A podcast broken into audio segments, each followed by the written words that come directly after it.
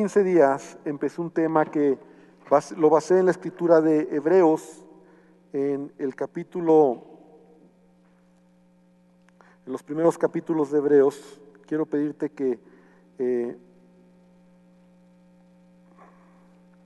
en el capítulo 12, y yo quiero animarte si no tienes Biblia, si no traes tu Biblia de papel, tenemos en la entrada Biblias que te podemos prestar para que tú puedas usar tu Biblia, ¿verdad? Tener una Biblia de papel y que esa Biblia te ayude para conocer, estudiar, abrir tu Biblia y tener el gusto por tener una Biblia propia, ¿verdad? Estamos creando una cultura aquí en la iglesia para tener y traer nuestras Biblias personales, pero si no tienes, no te preocupes, tenemos Biblias que te podemos prestar en la entrada y la puedes usar y al terminar la puedes dejar en una mesita que tenemos. Pero en Hebreos capítulo 12, el apóstol nos dice, por tanto, nosotros también teniendo en derredor nuestro tan grande nube de testigos, despojémonos de todo peso y del pecado que nos asedia y corramos con paciencia la carrera que tenemos por delante. Hace ocho días, hace 15 días, perdón, estuvimos hablando sobre quitar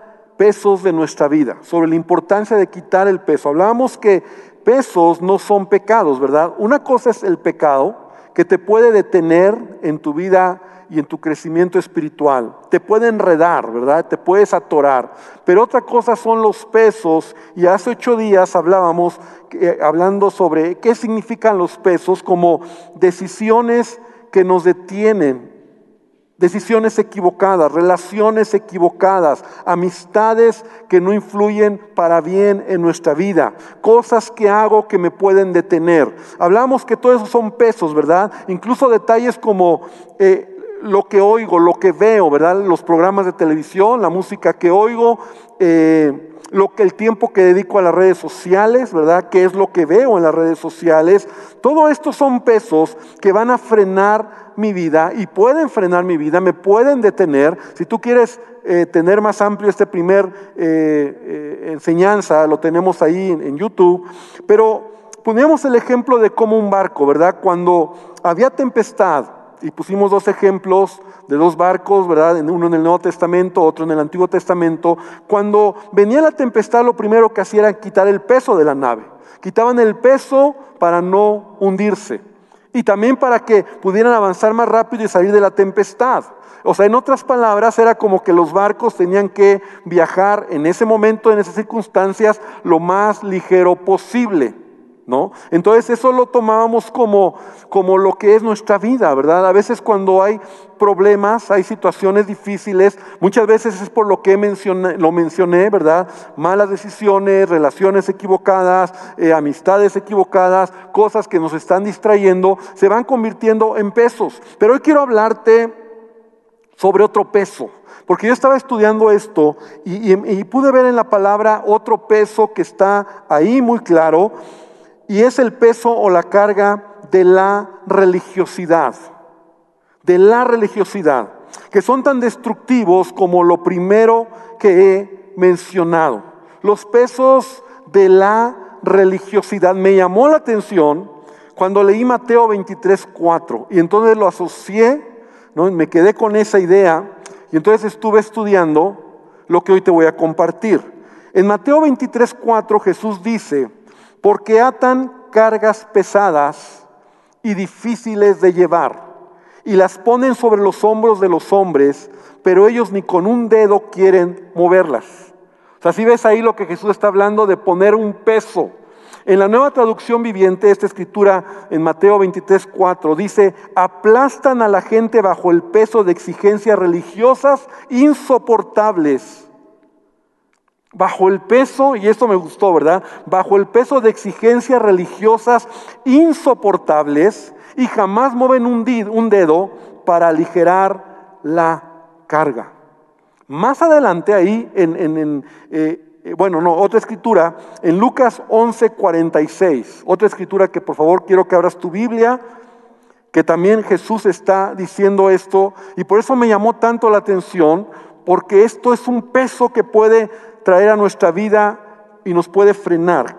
Lucas 11:46 dice, y él dijo, ay de vosotros también, intérpretes de la ley, porque cargáis a los hombres con cargas que no pueden llevar, pero vosotros ni aun con un dedo las tocáis.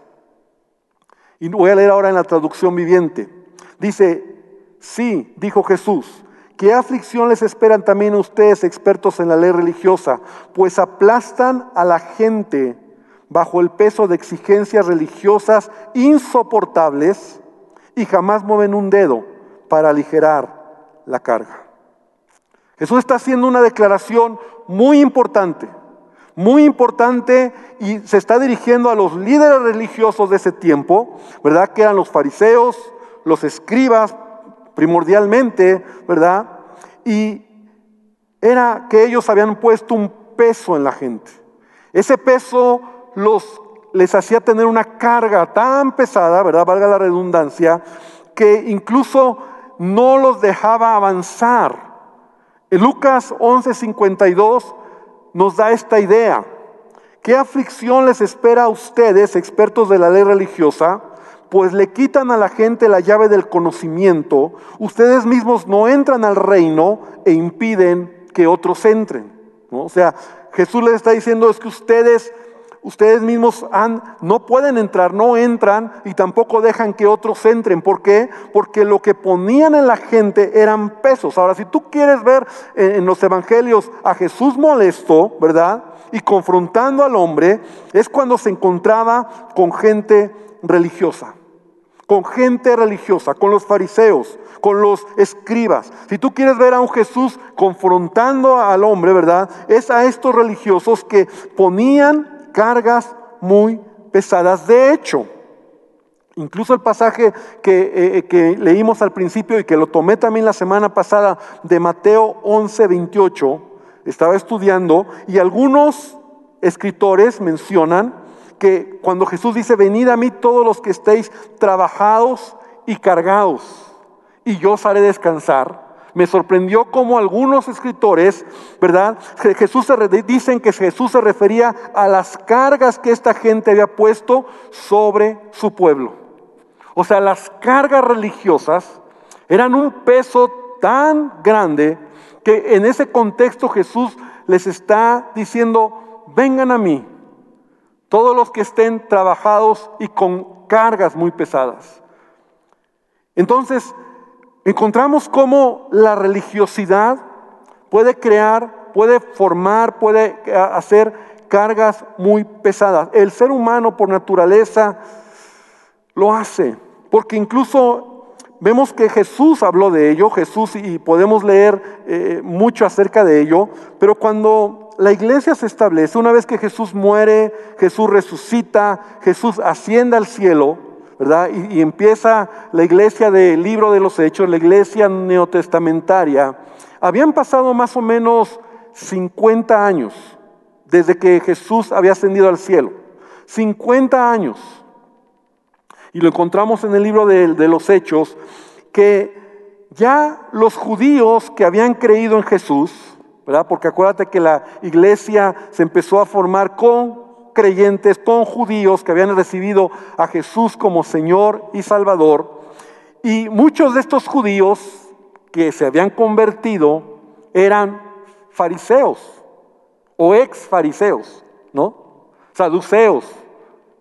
Eh, Pablo mismo era fariseo. Pablo mismo dice, yo soy fariseo de fariseos, ¿no? Entonces, eran judíos que se habían convertido y los más religiosos, ¿verdad? Los más recalcitrantes religiosos de ese tiempo estaban queriendo poner cargas en los gentiles para guardar la ley, para circuncidarse.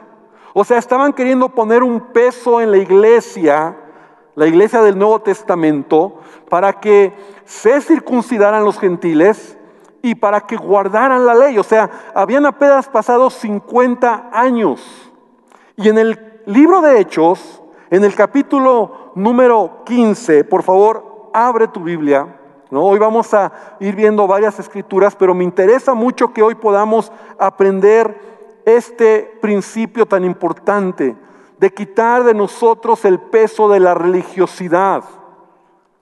Porque Jesús nos ha dado libertad, pero es común que a veces nosotros podamos caer en esto y esto cómo nos frena, cómo nos detiene, cómo nos, nos impide avanzar. Entonces, Hechos 15.1 dice de la siguiente manera, entonces algunos que venían de Judea enseñaban a los hermanos, si no circuncidáis conforme al rito de Moisés, no podéis ser salvos. Mira, es lo primero, está interesante esto, ¿verdad?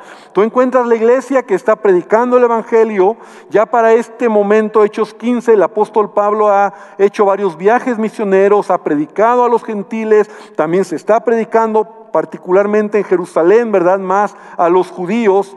Y entonces, en esta región de Judea, que estaba en Jerusalén, ¿verdad? Algunos hermanos decían, bueno, para que seas salvo Sí, Jesús te ama, Jesús murió por ti, pero te tienes que circuncidar.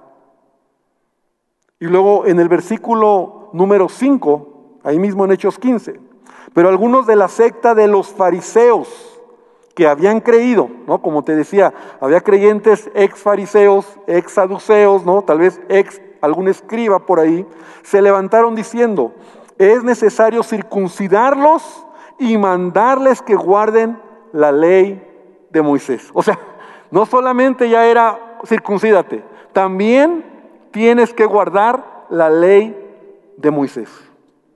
Y si no, no eres salvo.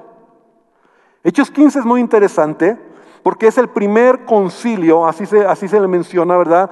El primer concilio que la iglesia, concilio hablo de una reunión, una reunión donde los apóstoles, ¿verdad? Los ancianos de esta región se reunieron para abordar el tema.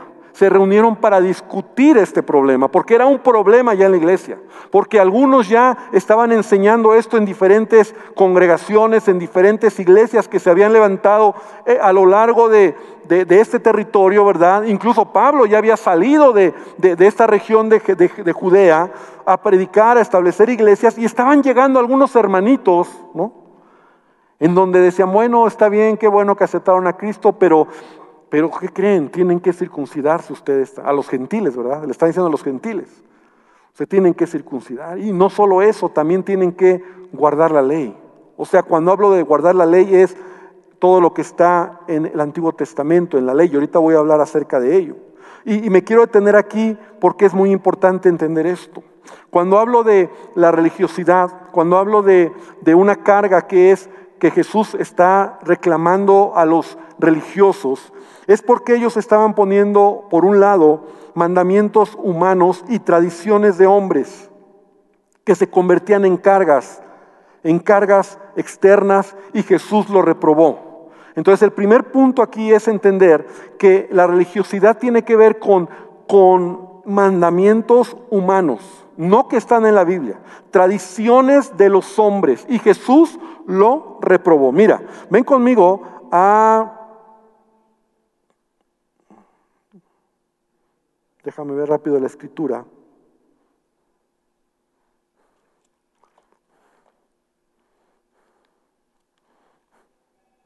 Creo que es Marcos, nada más, es que no lo noté.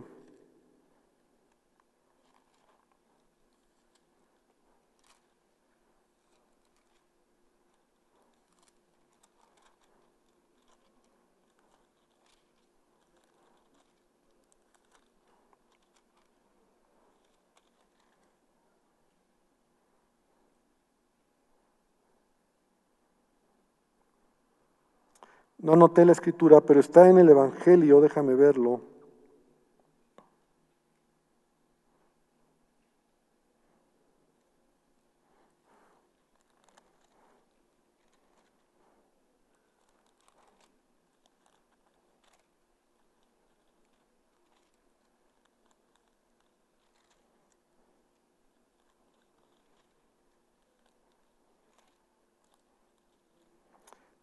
Tengo el capítulo, el versículo, perdón, pero no tengo el capítulo ni el libro.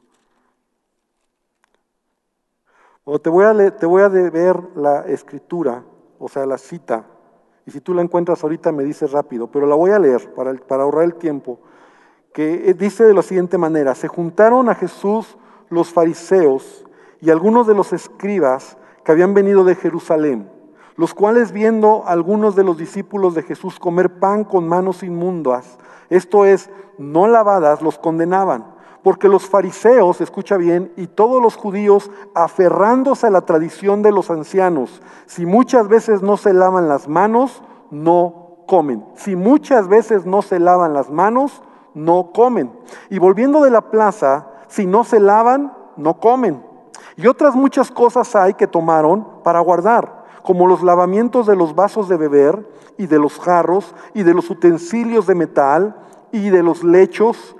Y le preguntaron pues los fariseos y los escribas, ¿por qué tus discípulos no andan conforme a la tradición de los ancianos? O sea, había tradiciones de hombres, ¿verdad? Leyes humanas que ellos habían establecido y que eran cargas que ponían sobre la gente para que las cumplieran. Lo peor es que estas tradiciones, estas leyes, ¿verdad? Ya no solamente era algo opcional, sino era una carga, un peso que el que no lo cumplía, el que no lo hacía, en ese momento ellos decían es reprobado por Dios. Y sigue diciendo, perdón que no te tengo la escritura, pero dice, la tradición de los ancianos, sino que comen pan con las manos inmundas. Ok, ya me lo pusieron, gracias. Es Marcos capítulo 7. Marcos 7, estoy en el versículo 6. Respondiendo, él les dijo, hipócritas, bien profetizó de vosotros Isaías como está escrito, este pueblo de labios me honra mas su corazón está lejos de mí. Pues en vano me honran enseñando como doctrinas mandamientos de hombres. Y lo voy a repetir, enseñando como doctrinas mandamientos de hombres.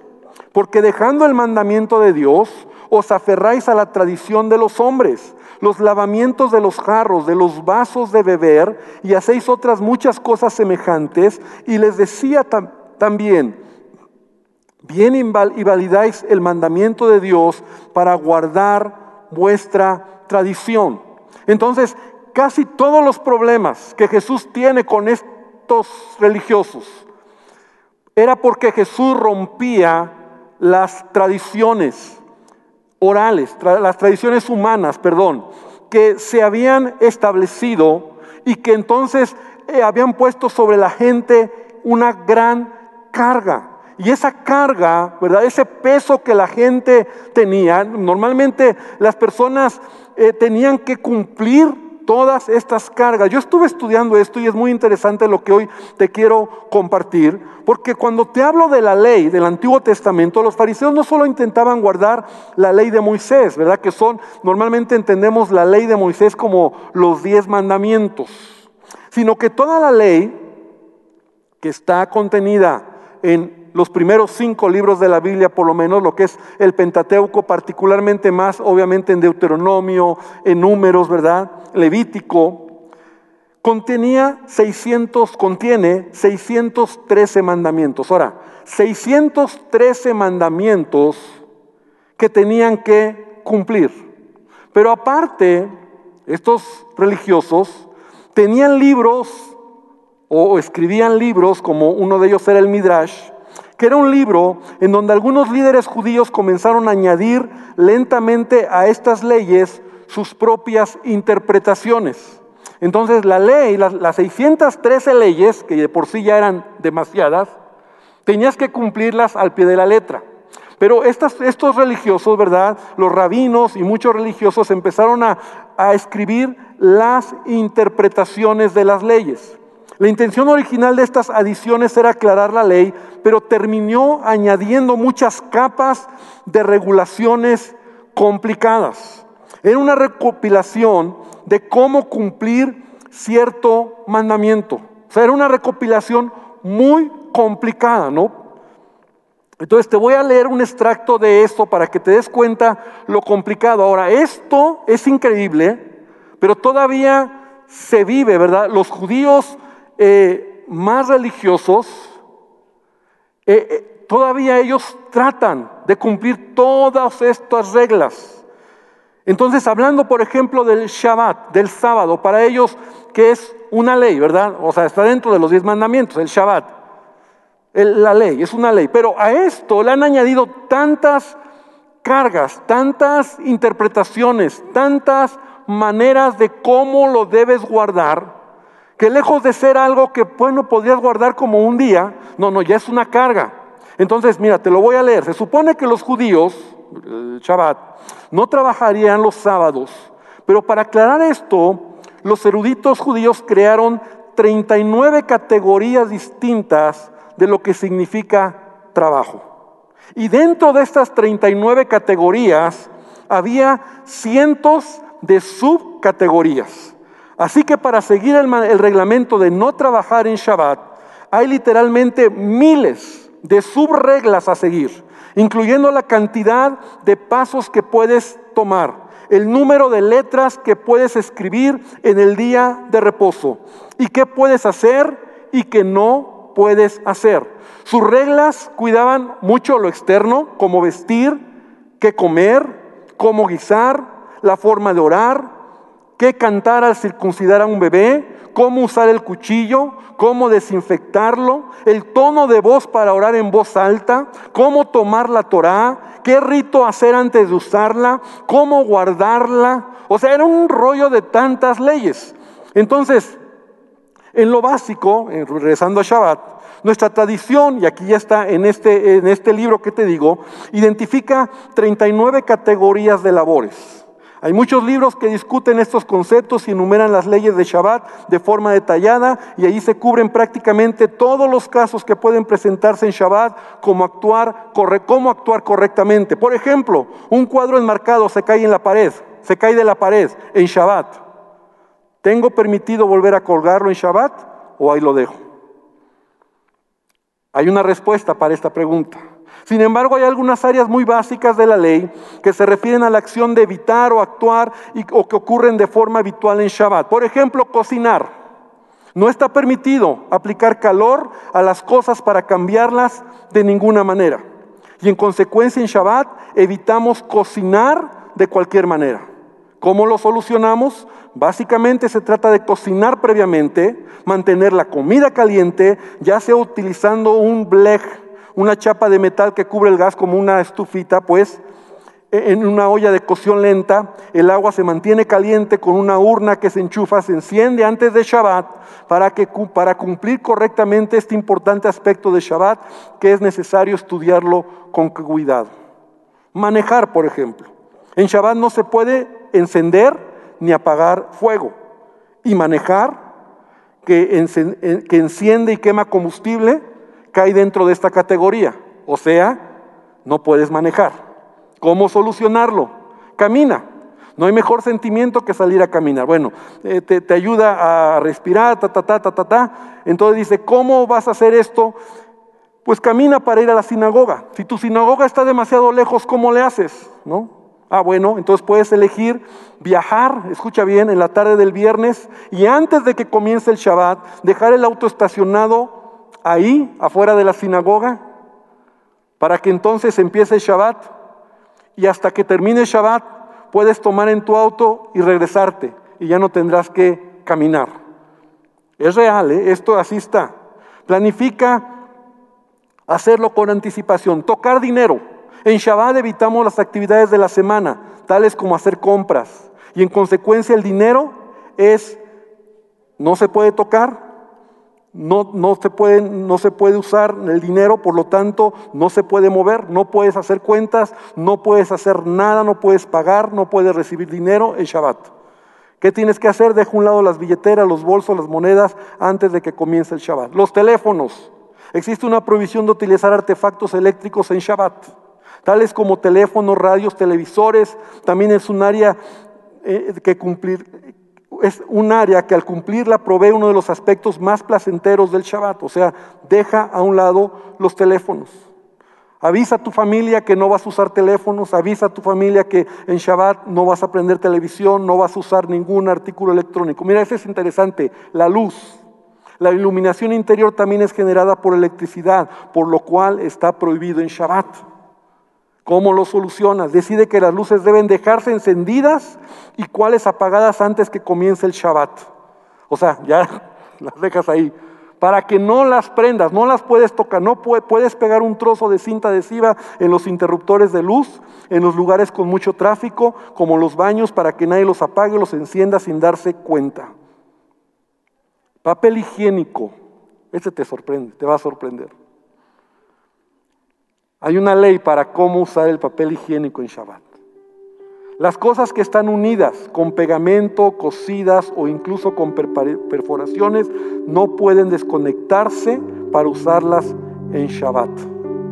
Esto implica tomar algo que está de una forma y cuidadosamente dividirlo en otra forma para poder utilizarlo, lo que crea algo nuevo. Por lo tanto, o sea, tú no puedes romper el papel higiénico.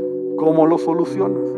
Corta el papel antes de que comience el Shabbat o usa pañuelos de papel. Para las toallas de papel, córtalas en Shabbat para que las llegues a utilizar o usa servilletas de papel. Y te puedo seguir leyendo cómo escribir, cómo eh, regar el jardín, cómo recoger las flores. O sea, todo tiene una ley. Ahora, yo, nosotros hemos ido a Israel. Y quiero decirte que es impresionante cómo lo, viven, es real. Yo te he platicado que cuando llegamos al hotel nos dicen, este o este elevador es un elevador de Shabbat. O sea, no te subas, porque ese elevador piso por piso automáticamente va subiendo, porque los judíos no pueden tocar el botón para elegir al piso que van a ir. No pueden en Shabbat tirar la basura. Entonces han puesto contenedores de basura automáticos para que cuando llegan ellos se abren solitos y tú puedes depositar la basura. O sea, es un rollo que tú no tienes idea cómo todo esto, ¿verdad? Se crea una qué? Una gran carga, un peso. Y así como esta lectura es larga, es muy larga, o sea, el Midrash tiene como cinco tomos, o sea, es más grande que la Biblia, pues.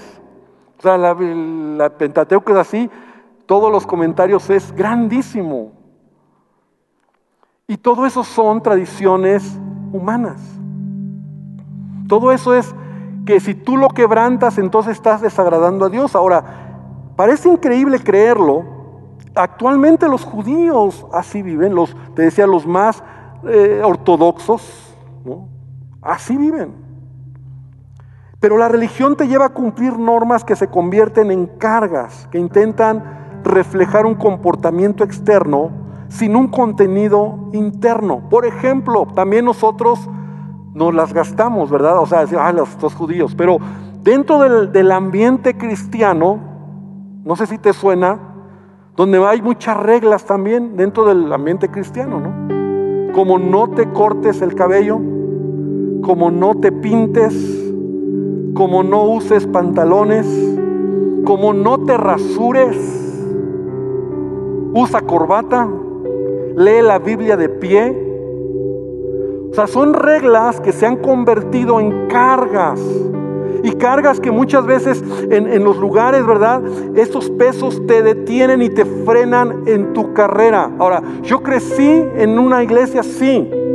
Yo lo vi de primera mano. O sea, no, no te hablo de algo que me cuentan. Yo sé lo que es eso. Yo sé lo que es muchos de mis amigas, ¿verdad? Cuando llegaban a la iglesia, llegábamos con ellas, amigas, jóvenes finalmente, lo que hacían era arremangarse el pantalón, ¿no? Y traían como un, un abrigo largo para que pareciera que traían falda. Y de esa manera engañaban a cualquiera que les dijera, ah, no, sí, traes falda, ¿no? Porque traían descubierto, ¿no? Son cargas, son cargas que al final te estás preocupando más por lo externo y no por el carácter ni por la obra de Cristo en tu vida. Iglesia, esto es muy importante lo que yo te estoy compartiendo, porque podemos correr el riesgo de caer en una, una religiosidad de reglas externas. Y las reglas externas, ¿verdad? Se enfocan más por lo, por lo que ante otros ven. Por eso Jesús tiene que ser tan confrontativo con los religiosos. Porque por eso le dice sepulcros blanqueados. Por eso le dice ustedes solamente miran la apariencia, las primeras filas, solo lo exterior. Solamente están dando una forma externa, pero en el fondo su corazón está lejos de mí, porque la religiosidad te impide entender lo que Dios quiere. Pero otro peso que puedes cargar, y ya me ganó el tiempo, ¿verdad? Pero solo se los voy a dejar, porque ese está más interesante. Es intentar cumplir con la ley judía, con lo que está contenido en el Antiguo Testamento. Porque una cosa es más fácil para nosotros entender y decir, bueno, pues son tradiciones humanas, ¿no? Como todo esto, es un rollo que son tradiciones y con Jesús se enojaban porque no se lavaba las manos siete veces, porque a lo mejor no, no eh, cortaba las espigas de cierta manera o en cierto día, o sea, todas las tradiciones que era un rollo, todas todo sus leyes, ya lo, ya lo vimos, pero aquí vamos a entrar en un argumento todavía más complicado, pero importante de entenderlo y de saberlo como creyentes. Porque regresando al libro de Hechos, capítulo 15, los judíos cristianos les están mandando a los gentiles dos cosas que tenían que hacer. Hechos 15:5. Es necesario circuncidarse y mandarles que guarden la ley de Moisés. La pregunta sería, ¿tengo que guardar la ley de Moisés? Porque hoy en día hay corrientes que están obligando a los creyentes a guardar la ley de Moisés. El Shabbat, las fiestas, hacen liturgias, ¿verdad?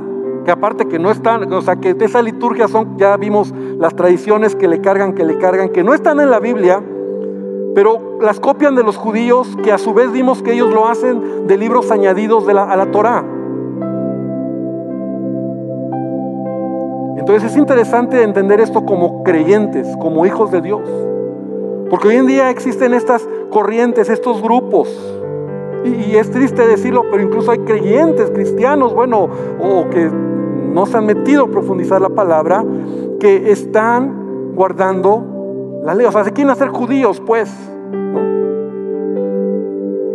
Y se ponen el kipá y, usan eh, la capa y todo esto. Entonces tenemos que aprender, tenemos que ver, porque este es el asunto de Hechos 15. Los judíos, eran judíos genuinos. Esto es interesante, porque hoy en día nosotros tenemos mexicanos, mexicanos como yo, así como que no podemos negar que somos bien mexicanos, que nos queremos hacer judíos. Como si ser judío fuera mejor. Vamos a ver que no es así. Ahora, en este tiempo, Hechos 15 es más grueso, porque son judíos de sangre los que llegan a las iglesias y quieren hacer a los gentiles en ese tiempo, pues a los griegos, ¿no? gentiles que no eran judíos, griegos o de, otras razas, a hacerse como ellos, judíos. bueno, ahí todavía dices, estaba más tremendo, ¿no? Porque eran judíos que conocían la ley, que conocían, que traían un contexto de guardar los preceptos, la ley y todo esto, y entonces les decían, no, tienes que circuncidar, para empezar te tienes que circuncidar. Segundo lugar, tienes que guardar toda la ley, porque si no, no eres salvo. Y algunos despistados de la iglesia en Hechos 15 ya estaban queriendo judaizarse, ¿no? Y entonces ahí donde Pablo y los apóstoles levantan la voz y dicen, a ver, no. Y es lo que vamos a aprender, ya me ganó el tiempo. Tenemos que continuar el siguiente miércoles. Pero tenemos que aprender porque este era, este era la, el, el, el asunto, ¿verdad? Guardar el Shabbat, guardar la Pascua, circuncidarse, guardar la ley, celebrar las fiestas. Lo debemos hacer. Porque encontramos en Hechos 15 que la respuesta, y te pido que leas en tu casa Hechos 15, y la respuesta de los apóstoles es no, no, no. Era la oportunidad para que, para que se enseñara algo diferente. Vamos a aprender y te voy a enseñar por qué no. Pero esta clase de, de, de prácticas que están sucediendo en la iglesia, están creando cargas, pesos. Ahora, no es un pecado, quiero ser muy claro. No es un pecado, no está mal, o sea, si lo quieres hacer, hazlo. Porque hay cosas que son pesos, hay cosas que son pecados. Pero la Biblia nos enseña y vamos a aprender que Jesús vino a darnos libertad. Somos libres de la esclavitud de la ley. Entonces tenemos que aprender y ver cómo la palabra de Dios nos lo enseña para que podamos hacer las cosas. Hemos oído, dice Hechos 15, 24, algunos han salido de nosotros, a los cuales no dimos orden, y os han inquietado con palabras perturbando vuestras almas, mandando circuncidaros y guardar la ley. Nos ha parecido bien, habiendo llegado a un acuerdo, elegir varones y enviarlos a vosotros con nuestros amados Bernabé y Pablo, hombres que han expuesto su vida por el nombre de Jesús. Así que enviamos a Judas y a Silas, los cuales también de la palabra os harán saber lo mismo, porque ha parecido bien al Espíritu Santo y a nosotros. No imponerles ninguna carga. Repite conmigo, no imponer ninguna carga. No imponer ningún peso. No ponerte otro peso más que este, dice. Estamos cansados de tantos pesos que los religiosos judíos, ortodoxos, recalcitrantes habían puesto. Pablo era uno de ellos, fariseo de fariseos. En cuanto a la ley irreprensible, yo podía decirle a cualquiera cómo hacerlo. Y es mismo Pablo el que está diciendo, el Espíritu Santo, ¿verdad? entre todos los ancianos, los apóstoles, hemos llegado a un acuerdo, no poner ningún peso más que estas cosas. Que se abstengan de lo sacrificado a los ídolos, de comer sangre, de ahogado, comer sangre también un animal que se ahoga sin derramar la sangre, de fornicación, cualquier clase de pecado sexual, de las cuales si os guardareis, bien hacéis, pasadlo bien. Hermano, Jesús nos ha dado una libertad impresionante. Somos libres. Y no libres, no te estoy diciendo libertinaje, porque libertad no es libertinaje. Somos libres en Cristo porque el Espíritu Santo que está en ti es el que ahora te guía y te dirige. La ley del Espíritu está en tu corazón. Vamos a terminar. Si no me sigo y Isra me respeta, mi hijo no está, él no me respeta, él me apaga luces y le vale, pero Isra me respeta. Vamos a orar y vamos a dejarlo para la siguiente semana. Yo te invito a que vengas, que puedas escucharlo, porque es muy interesante lo que tenemos que aprender y entender lo que son estos pesos que muchas veces podemos cargar. Señor, te damos gracias esta noche. Gracias Señor porque tú has venido a este mundo. Señor, para para mostrarnos las buenas nuevas. Porque tú cumpliste la ley. Porque tú, Señor, moriste en la cruz, te hiciste maldición. Porque aún en la ley estaba escrito, maldito todo aquel que muere en un madero. Señor, y tú viniste a este mundo para darnos una libertad absoluta, perdonar nuestros pecados. Señor, porque el propósito tuyo cuando creaste al hombre era tener una relación contigo, una comunión contigo, una comunión de amor, de libertad, de paz, de hacer y decidir hacer lo correcto. Y eso es lo que tú has restaurado a través de Jesucristo. Bendícenos y ayúdanos, Señor, y guarda nuestros corazones, mi corazón, porque somos muy vulnerables a crear pesos, a crear cosas en la gente, cargar con cosas, pesos en la gente, que lejos de ser algo que bendiga sus vidas, los obliguen a caminar deteniéndose, frenándose porque no se sienten que lo van a lograr. Bendícenos Señor y gracias te damos. Y te pedimos también hoy que bendigas nuestras ofrendas, nuestros diezmos, Gracias por tu provisión. Traemos, Señor, a tu casa de lo que tú nos has dado. Lo hacemos con alegría de corazón y reconocemos que tú eres nuestro proveedor, que tú lo has sido y lo seguirás haciendo, que tú nos seguirás dando y supliendo nuestras necesidades, Señor, y te damos de lo que tú nos has dado y lo hacemos creyendo, creyendo que tú abrirás las ventanas de los cielos y derramarás bendición hasta que sobre y abunde. Gracias Jesucristo. Amén y amén. Gloria al Señor.